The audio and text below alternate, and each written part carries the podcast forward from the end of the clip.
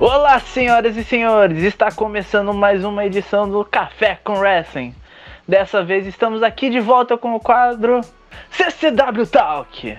Dessa vez estou aqui apenas com o Guira. Olá, ouvinte do Café com Wrestling, como é que vocês estão? Eu não vou saber porque eu não estou escutando vocês, obviamente. É, e vamos conversar um pouco de wrestling, né? De novo, mais uma vez esse podcast de wrestling, que novidade. Bem, é, dessa vez nós temos um assunto um pouco mais desconhecido aqui no cenário brasileiro, porque não é uma coisa que afeta, mas devido a alguns acontecimentos durante a semana que a gente vai acabar citando, é, a gente resolveu trazer esse podcast de uma forma mais informativa.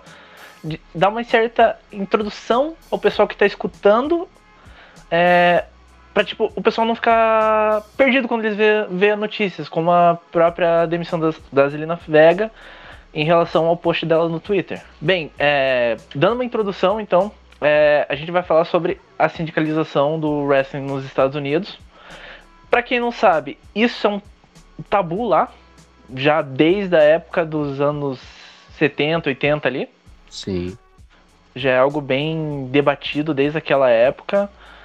E esse assunto voltou em pauta basicamente com a questão da, da Twitch e com o Twitter da Zelina Vega, onde ela postou que apoiava a sindicalização. Sim, eu acho é, importante falar que sindicalização nos Estados Unidos não é só um problema do wrestling, é um problema da direitos trabalhistas no geral, né? E acho que o exemplo mais estranho é a, Walmart, que se você é pego é, conversando com o seu colega de trabalho por tanto tempo, você recebe uma multa, porque eles não querem que você se organize com seus colegas para você conseguir lutar pelos seus direitos mesmo.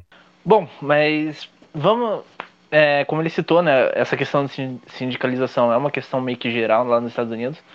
Mas vamos a gente vai falar mais aqui só da questão do, do viés no wrestling mesmo. Vamos acho legal a gente começar contando a história lá nos anos 70. Acho que para dar uma introdução, vocês entenderem o porquê que vem essa batalha. A história da sindicalização no wrestling é extensa, é muito extensa. A primeira vez que foi documentada foi nos anos 70, 80, que teve um lutador chamado Jim Wilson. Ele que buscou é, se organizar pela Geórgia, nos Estados Unidos, e buscar, além da sindicalização, a regularização do esporte. Porém, na época, a dona dos territórios, não é dona dos territórios, mas ela era principal órgão nos Estados Unidos, a NWA, a National Wrestling Alliance. Ela descobriu esse plano do Jim Wilson e cortou ele de todos os, todas as companhias ligadas à NWA. Então, ele foi expulso de participar de qualquer é, qualquer luta nesses territórios e a sua carreira, a partir daquele mo momento, a carreira dele morreu.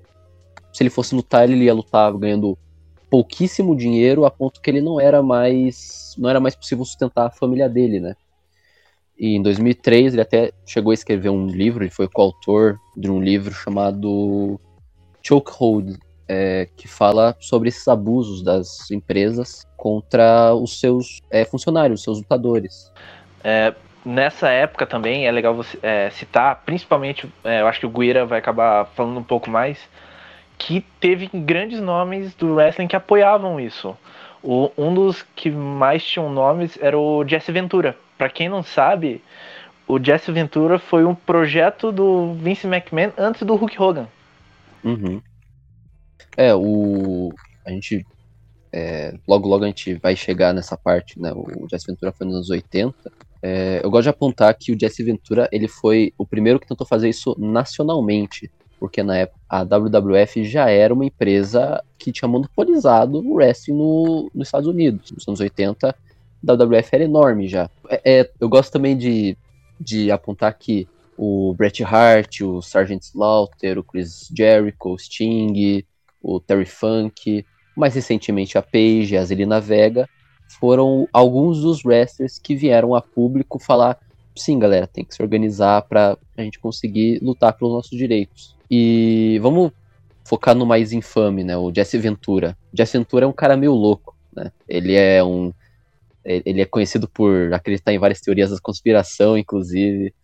É, ele é um ex-lutador, ele foi comentarista, atualmente ele é político. Em 2003 ele foi governador em Minnesota. E eu tava escutando um podcast que ele fez. Acho que o nome do podcast é Primo Nutbag, alguma coisa assim. E lá ele tenta, ele diz as causas do porquê ele queria chamar a atenção de seus colegas para se reunir.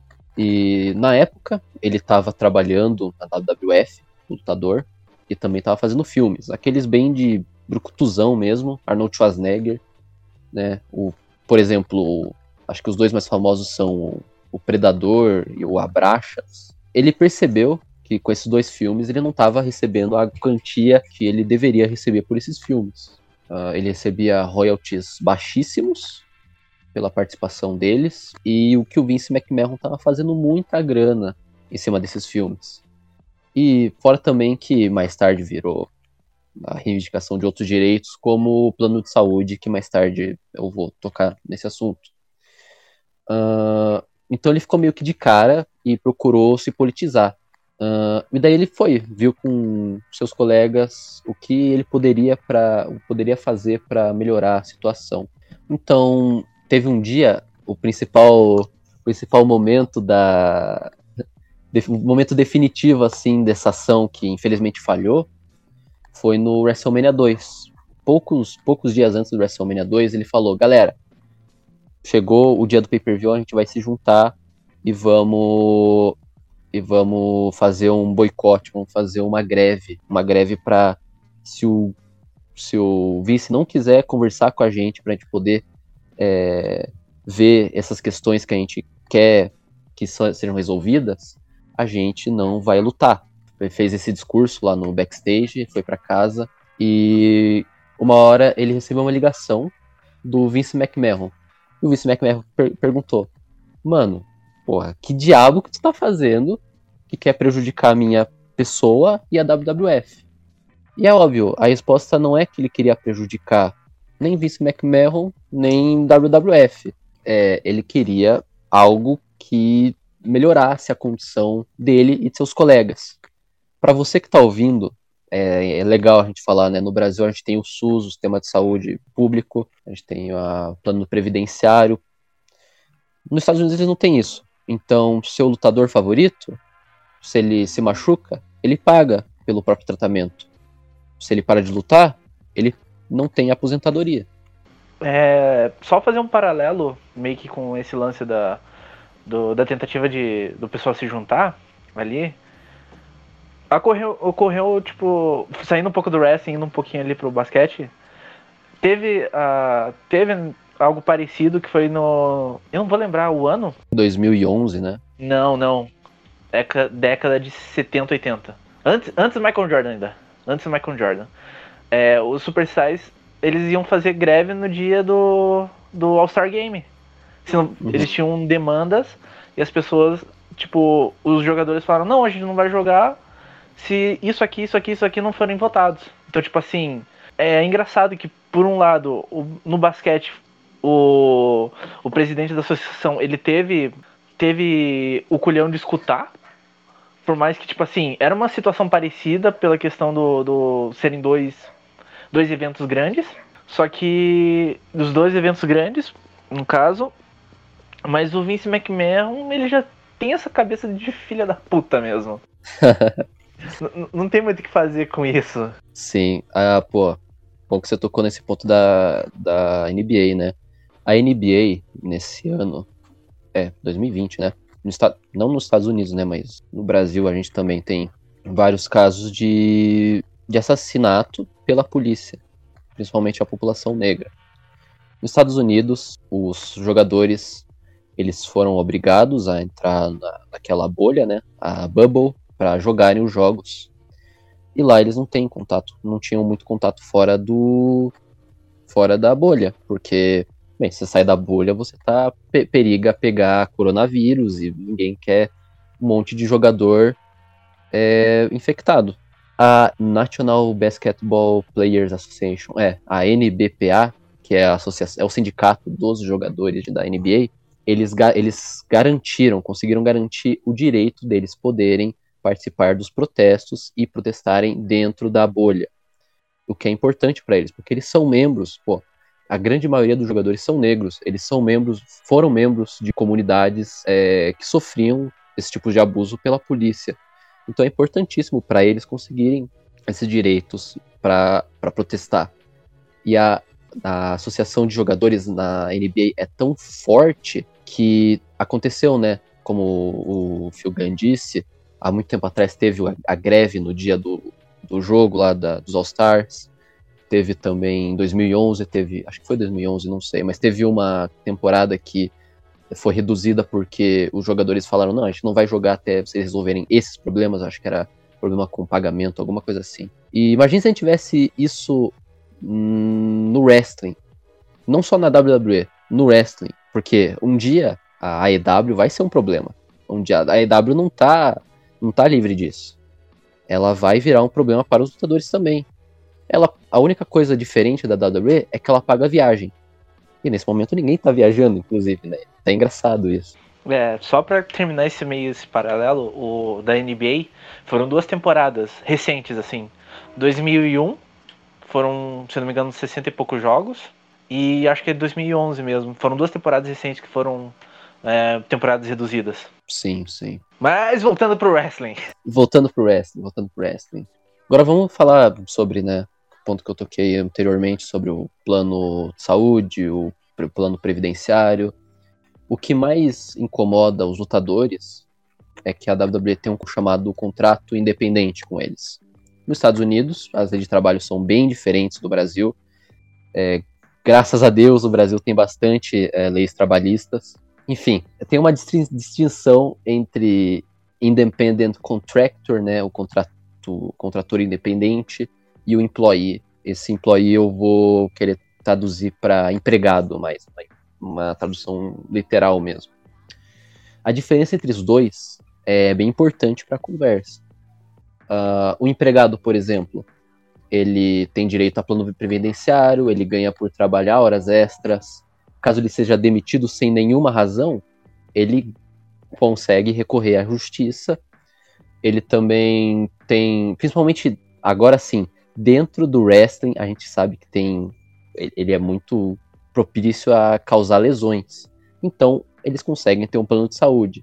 E nos Estados Unidos, obviamente, não existe saúde universal. E agora a gente vai entrar num negócio mais triste. Muitos lutadores, eles, por conta do, da quantidade de porrada que eles levam na cabeça, eles têm problemas ligados a, ao cérebro, né? Por exemplo, a, a ETC, né? Que tem um nome difícil, é encefalopatia traumática crônica a gente pode chamar de doença do boxeador. O Maguila é um que tem, por exemplo, ele é muito famoso por é, pelo jeito que ele fala, né? Alguns anos atrás veio à tona também essa doença causada em jogadores de futebol americano. O que é essa, o que é essa doença? Ela é causada por pancadas na cabeça, elas causam deficiência cognitiva, problema de memórias, tremores, problema na fala e principalmente alterações comportamentais, e daí a gente precisa lembrar dos casos gravíssimos de violência domiciliar, como o de Jim Snuka e do Chris Benoit. E esse problema a gente deve ligar, sim, diretamente à WWE, onde a saúde física e mental dos seus lutadores são negligenciadas ano após ano. É... que mais? E também, para complementar, outro problema, os lutadores, eles trabalham constantemente, né? Eles não trabalham, agora ou na pandemia eles estão trabalhando Raw, SmackDown, NXT, uh, ah, pay-per-view. Né? Os dois lutam Raw, pay-per-view, é, NXT, pay-per-view, SmackDown, pay-per-view, só. Mas quando a rotina voltar, é, a rotina de tour, os lutadores lutam é, Raw, House Show, House Show, House Show, House Show, até acabar o, a semana. Eu acho que casos de. Acho que são três, não sei quantos house show por semana, mas é, eles trabalham muito, trabalham muito. É, é, é em torno ali de, de três a quatro Porque a, até o pessoal, tipo, aproveitando um pouco desse. puxar, a gente vai puxando um assunto acima do outro, mas aproveitando esse é, assunto de viagem, para quem acompanha os lutadores, a maioria deles viajam em parceiros, em conjuntos, dentro de carros. Então, assim, Uhum. é, já, a gente já coloca essa fadiga de você ter que, às vezes, cruzar o país tantas horas de carro para fazer um show. Tipo, você tá em. Vamos falar, você tá em Wisconsin, você vai lutar em Chicago. Você já tem que pegar. Eu não sei se é perto ou É não. perto, Wisconsin e, Chi- Chicago é perto. Mas, tipo, tu pega. é, tu, vai lutar em Miami e depois vai lutar em Wisconsin. Então tu tem que atravessar é, verticalmente o país, entendeu? É, e também, né, na WWE os lutadores eles não ganham. Eles não têm um seguro pra viagem. É, eles não. É, a questão, se a gente for entrar em questão de seguro, a gente já pode meio que. A gente vai entrar um pouco na questão de. Até um pouco de saúde ali. É, eu já vou puxar isso. Porque eu não sei se hoje voltou, mas a é que lá eles chamam de policy, né? Insurance policy. É, teve uma boa época assim que lutadores eles tinham seguro. Lutador ele tinha seguro de vida, ele tinha, caso ele não conseguisse mais lutar, o seguro bancava ele pro resto da vida. Isso, claro, isso sendo comprovado tudo. É, só que teve. Aconteceu que um lutador acabou. Não vou dizer estragando. Mas a pólice dele foi tão cara, tão cara, que acabou meio que fechando esse mercado. Que foi o Ricky Rude. Porque ele acabou tendo uma. Eu não vou lembrar qual era a lesão dele, mas que encerrou a carreira dele cedo. Era uma. Era uma insurance gigante. E basicamente assim. Eu acho que foi mais ou menos 12 anos, tipo, os caras tendo que pagar insurance. Então foi basicamente onde por muitos anos, assim, esse mercado fechou. E era a única, única coisa que garantia algum serviço de saúde pros lutadores, né? Algo que, tipo assim, se acontecesse de você acabar com a tua carreira, você pelo menos tinha uma certeza que você ia continuar recebendo. É, isso é, isso é verdade. Tem, isso também. Mas pra adicionar, é, a maioria deles lutando constantemente, eles têm que se mostrar digno, né? De estar na empresa, de estar na maior federação do mundo. Então, uma lesão, é, uma emergência de família, um resfriado, ah, ou o próprio medo mesmo deles perderem o emprego, leva eles buscarem esses, esses tratamentos alternativos. Então, droga, álcool é, se tornam bem comuns na rotina de um lutador. É, e é até por isso que eu fico meio. Eu fico meio. é, nervoso quando eu vejo algum fã de wrestling falando. Não, porque o Jeff Hardy é um bêbado. Tem que entender que o, Je- o problema do Jeff Hardy com o álcool não é um, não é um problema que foi causado por ele. Claro, a gente tem faz, faz nossas escolhas próprias, né? Mas tem alguma coisa por trás dessas escolhas próprias. Ele começou a beber na própria WWE, por exemplo.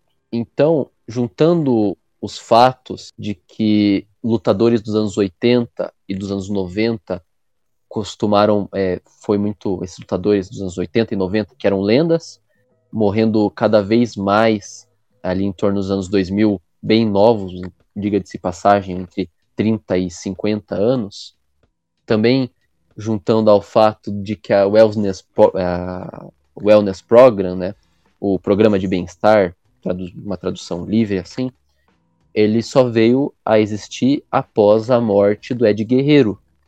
O Ed Guerreiro, que era um alcoólatra, ele quase morreu num- numa batida de carro, e que mais tarde a gente é, descobriria que o alcoolismo e abuso de droga estaria diretamente relacionado à morte do Ed Guerreiro.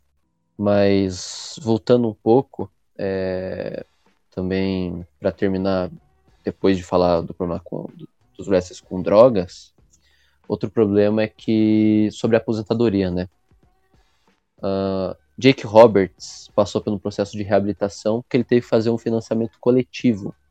Ele teve que esperar que seus fãs doassem dinheiro para ele poder é, ter acesso a esse, a esse, a reabilitação. Outro também, a cirurgia de joelho do Brutus Beefcake. Mesma coisa, financiamento coletivo, tipo uma vaquinha, tipo um catarse, tipo um Patreon, alguma coisa do tipo. É, é, é, bom a gente falar que, tipo, esse foi a primeira tentativa, né, do, do Jake Snake ficar sóbrio. Uhum. A gente sabe que agora, depois do, do DDP ter, ter ido atrás, ter ido ajudar o cara, o cara tá. Não vou dizer 100% porque eu não tô na vida do cara. Mas assim, os relatos é que ele, tipo, pelo menos ele tá sóbrio, tá bem.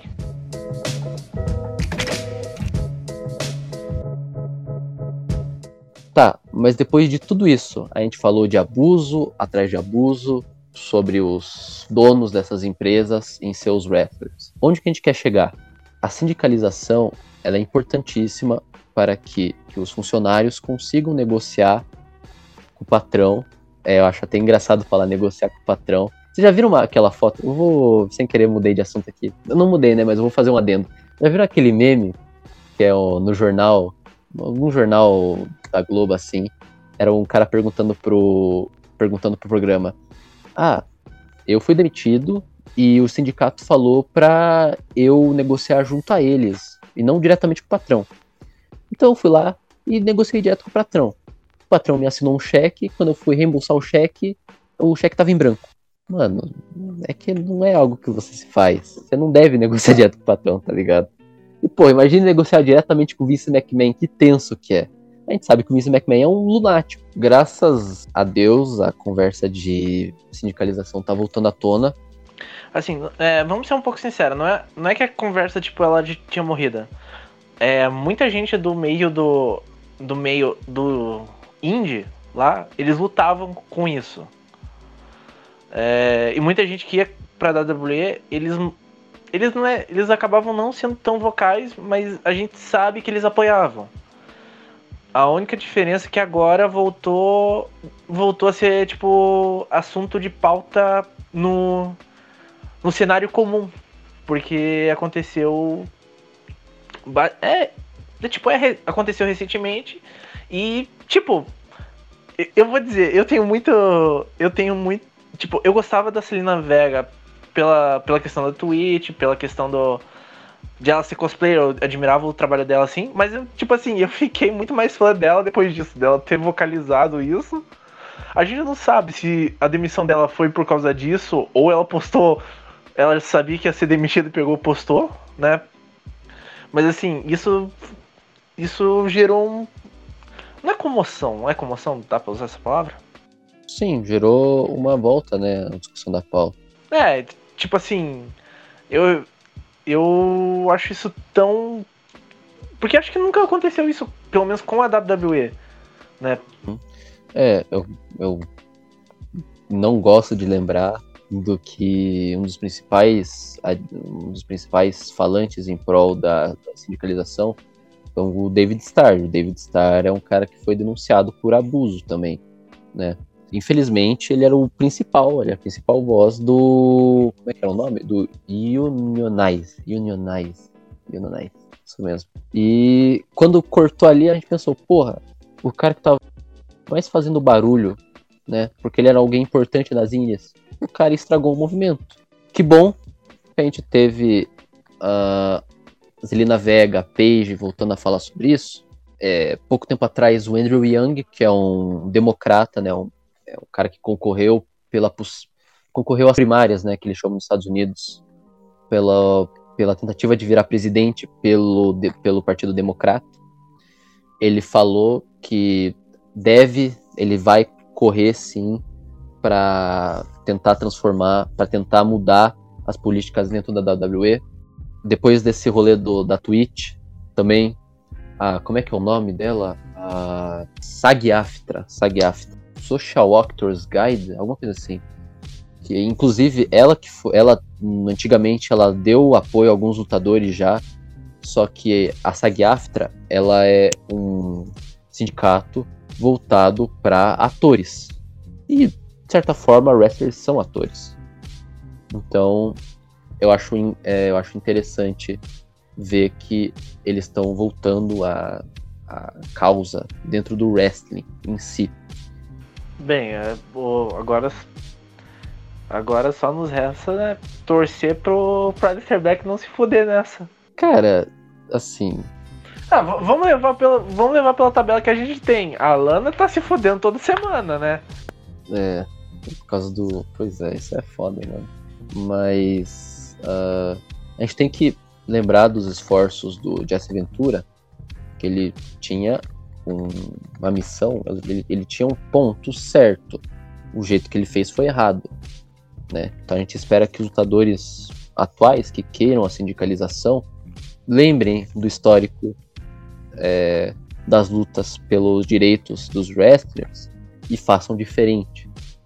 É, e também que se isolem de ratos como o Hulk Hogan, que é um cara que entregou o projeto nas mãos do Vince McMahon.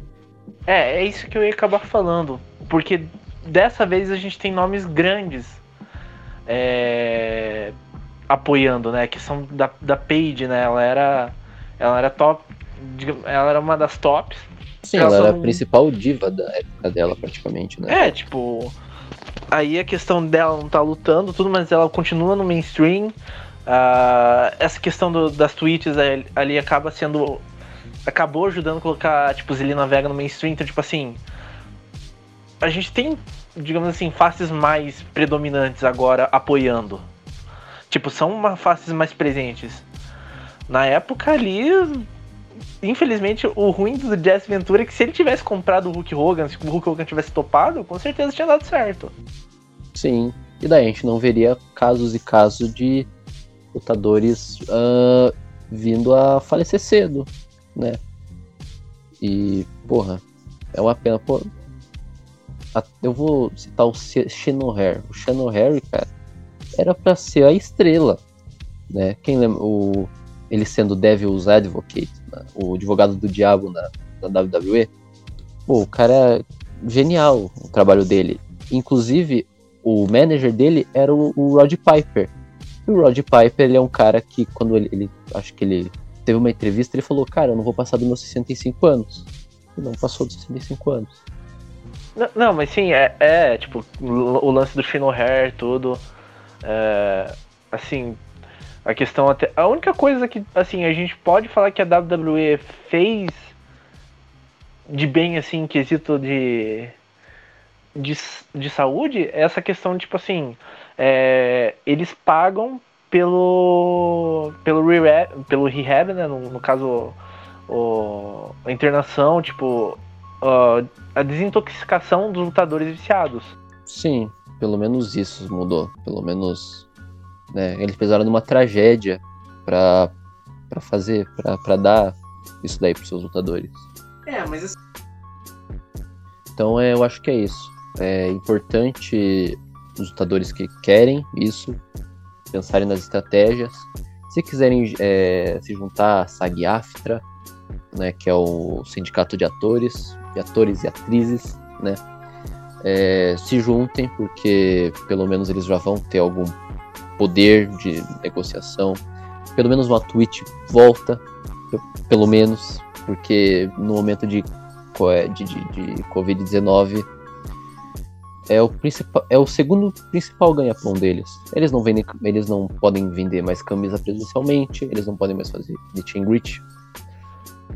E também, né? Quem vai pagar, quem vai pagar um dinheiro para um meet and greet virtual? Ninguém. Tem que ser muito fã, tem que ser muito fã. E é isso. O momento é o momento é no, no esporte que a gente olha e pensa, nossa, esse negócio é tão individual, porque o meu Shawn Michaels, meu lutador favorito, ele foi, fez tudo de errado e olha onde é que ele chegou. É, mas não, não é assim. Quanta, quanta gente ele teve que afundar para chegar lá?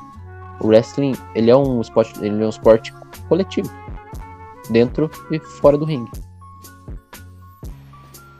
Bom, é, é mais isso, gente. É um assunto que a gente quis trazer, como eu disse, mais para informar, a gente acabou viajando um pouco ali, um assunto acima do outro, em cima do outro.